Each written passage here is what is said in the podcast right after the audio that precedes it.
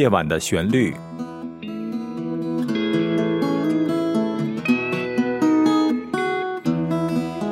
陈鹏制作主持。听众朋友，晚上好，欢迎你收听《夜晚的旋律》，我是陈鹏。今天晚上，我想为你介绍一首苏联的经典歌曲。这首歌曲的名字呢，叫做《莫斯科郊外的晚上》。在一九五六年的时候，莫斯科电影制片厂拍摄了一个纪录片，叫做《在运动大会的日子里》。这首歌曲呢，本来是为这个纪录片所创作的。在一九五七年第六届的世界青年联欢节上，这首歌曲夺得了金奖，从而一炮走红。同年九月，经过翻译家薛范的中文翻译，传到了中国。从此，这首旋律呢，在中国也开始流行起来了。接下来，请你收听的是我改编演奏的《莫斯科郊外的晚上》。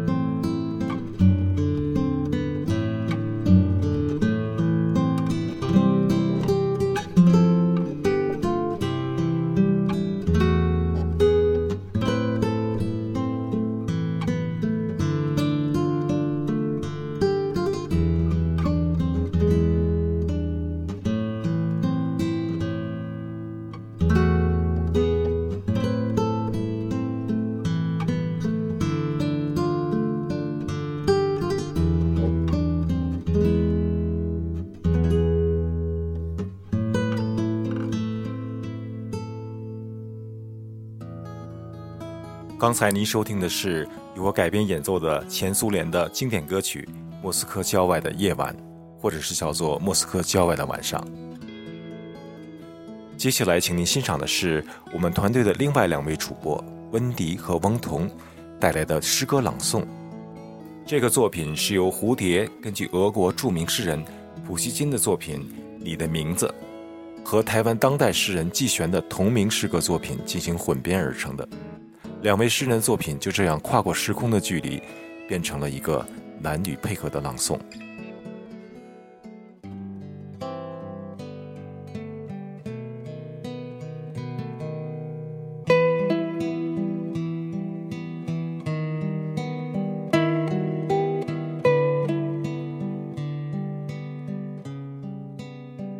你的名字，我的名字，改编蝴蝶。朗读：温迪、翁同。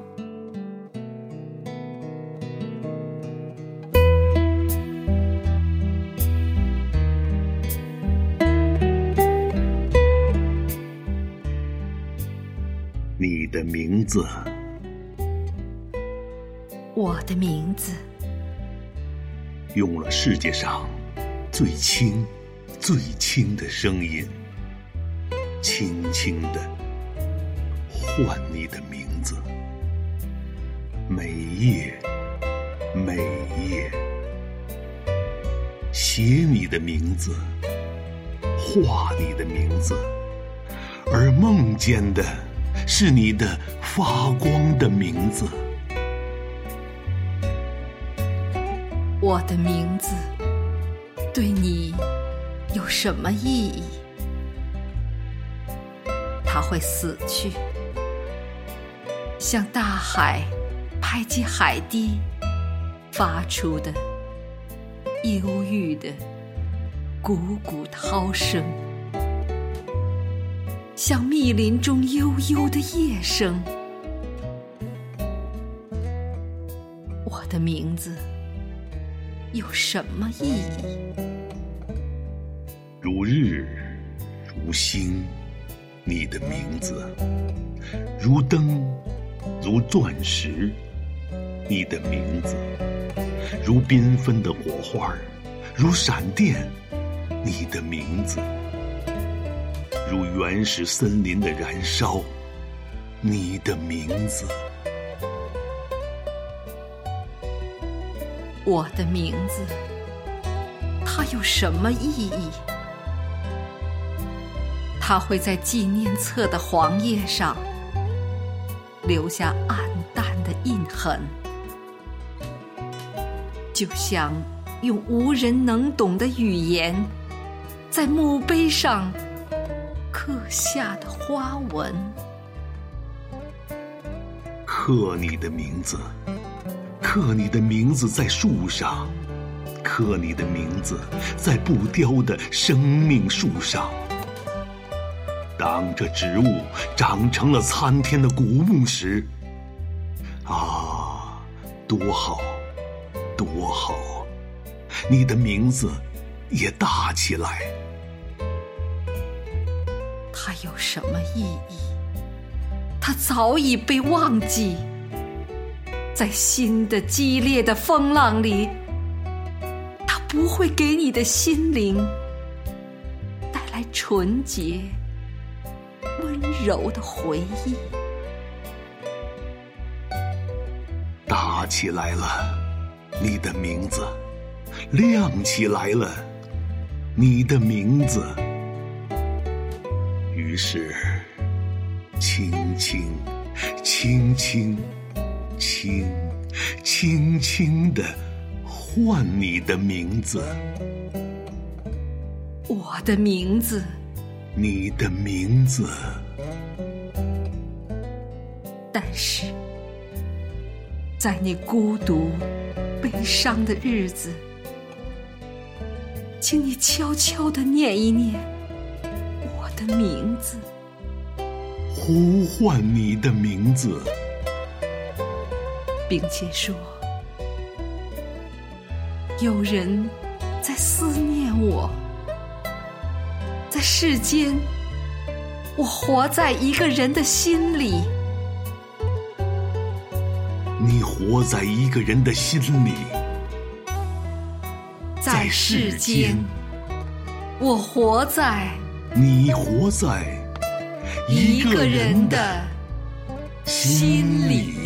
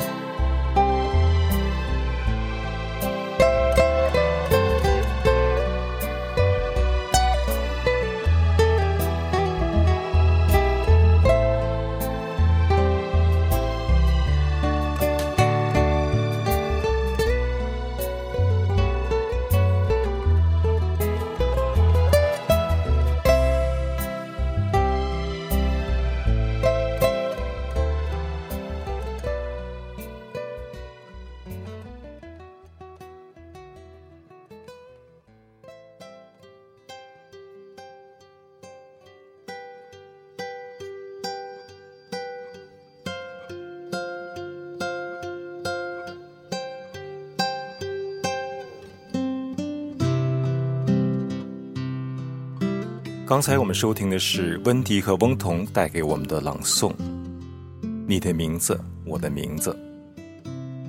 在合成这首诗歌朗诵的时候，我选用的配乐是我改编演奏的一首非常著名的旋律，叫做《感情》。自古以来，多少英雄豪杰为情所惑，为情所困。两位的朗诵都非常投入，配上这首音乐。充分的表达了作者所想表达的人的情感世界。接下来，请你收听的是我改编演奏的一首著名的旋律《玫瑰花》。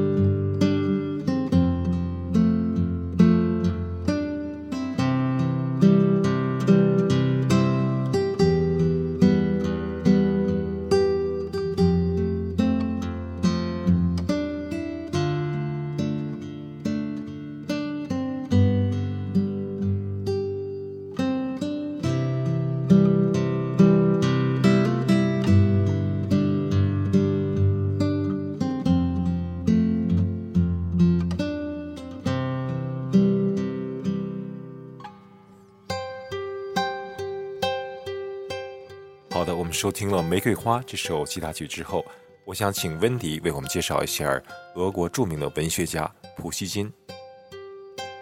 普希金，全名亚历山大·谢尔盖耶维奇·普希金，一七九九年六月六日，出生于莫斯科一个家道中落的贵族家庭。他是俄罗斯著名的文学家。最伟大的诗人及现代俄国文学的创始人，他创立了俄罗斯民族文学和文学语言，在诗歌、小说、戏剧乃至童话等文学各个领域，都给俄罗斯文学提供了典范。普希金还被高尔基誉为一切开始的开始。以普希金诗篇做脚本的歌剧《叶夫根尼·奥涅金》。鲍里斯·戈多诺夫、黑桃皇后、鲁斯兰与柳德米拉、茨冈等等，无一不是伟大的音乐作品。普希金的抒情诗被谱上曲，成了脍炙人口的艺术歌曲；还有的作品被改编成芭蕾舞，成为舞台上不朽的经典。普希金从小在浓厚的文学气氛中长大。童年时代，他由法国家庭教师管教，接受了贵族教育。八岁时候就可以用法语写诗，家中藏书丰厚，结交文学名流。他的农奴出身的保姆常常给他讲述俄罗斯民间故事和传说，使得他从小就领略了丰富的俄罗斯语言。并且对民间创作发生了浓厚的兴趣。之后，普希金进入贵族子弟学校皇村学校学习，年仅十二岁就开始了其文学创作生涯。普希金毕业后到彼得堡外交部供职，在此期间，他深深地被以后的十二月党人及其民主自由思想所感染。参与了十二月党人秘密组织有联系的文学团体绿灯社，创作了许多反对农奴制、讴歌自由的诗歌，如《自由颂》《致恰达耶夫》《乡村》。一八二零年，普希金创作童话叙事长诗《鲁斯南与柳德米拉》，普希金在诗中运用了生动的民间语言。从内容到形式都不同于古典主义诗歌，向贵族传统文学提出了挑战。他曾两度被流放，始终不肯屈服，最终在沙皇政府的策划下与人决斗而死，年仅三十八岁。他的早逝令俄国进步文人曾经这样感慨道：“俄国诗歌的太阳。”沉落了。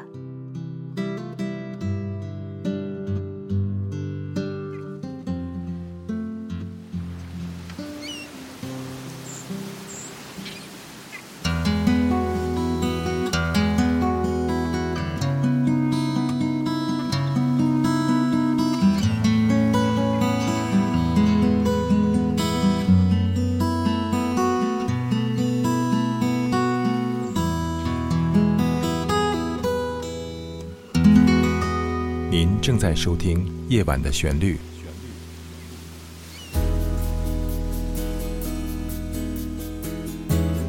《夜晚的旋律》诞生于二零一五年五月八日，由非营利组织 Big Star Music and Arts 公司出品。这是一个结合了音乐、朗诵、摄影、书画等艺术形式，旨在制作和呈现高品质的原创音乐与诗歌节目的国际文化艺术交流平台。感谢欣赏《夜晚的旋律》。欢迎热爱音乐艺术的爱心人士鼎力赞助支持，详情请上官网：三 w 点 bigstarmusic 点 org。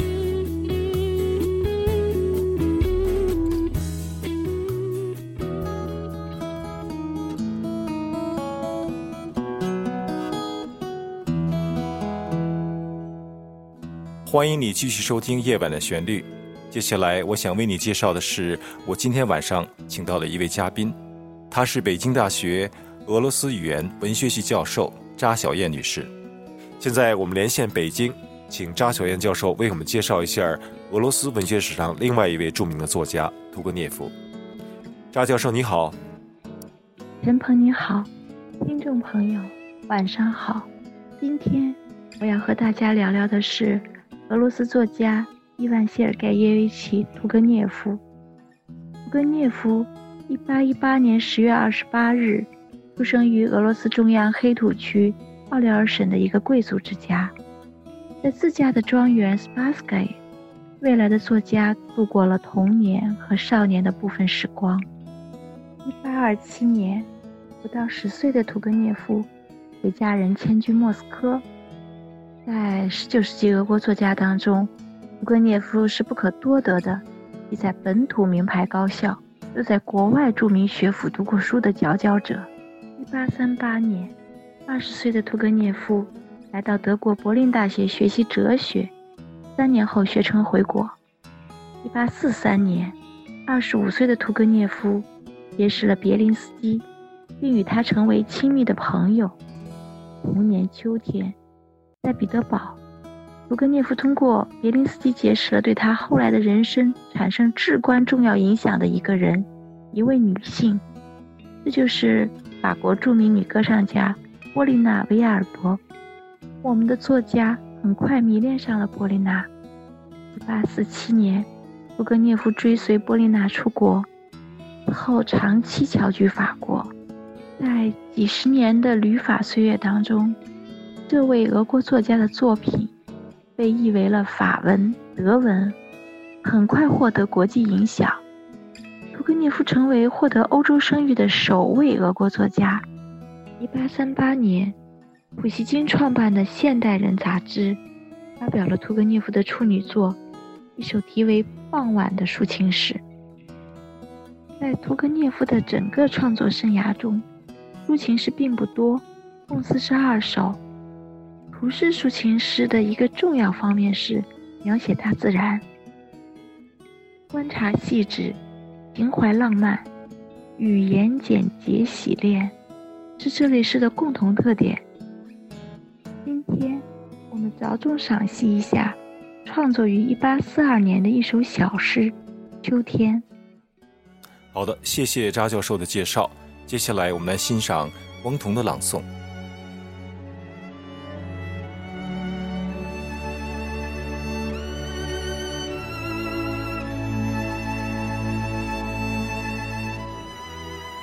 今天，为你选读一首俄国作家。屠格涅夫的诗篇《秋天》，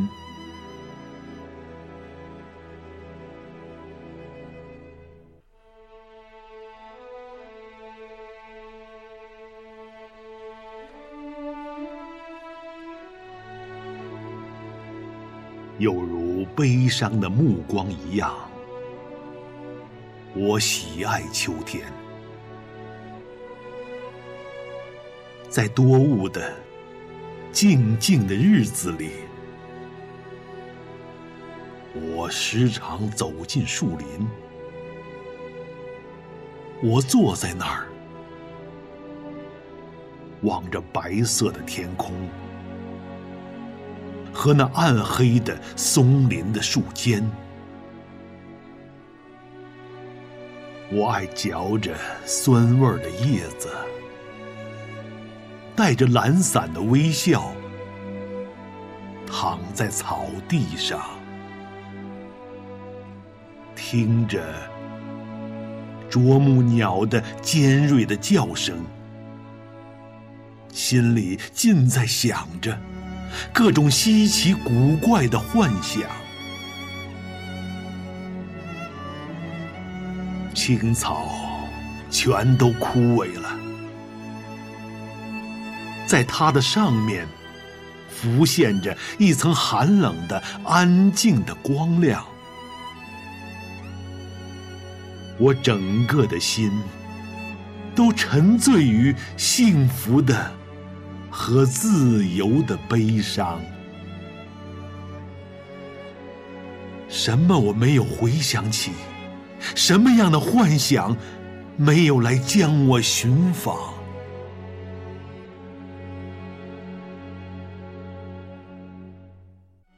松林像活人似的弯下腰来，在沉思的发出喧响。于是，突然刮过一阵风，就像一群大的飞鸟，在交错和暗黑的树枝中间，不耐烦的在喧哗、叫嚷。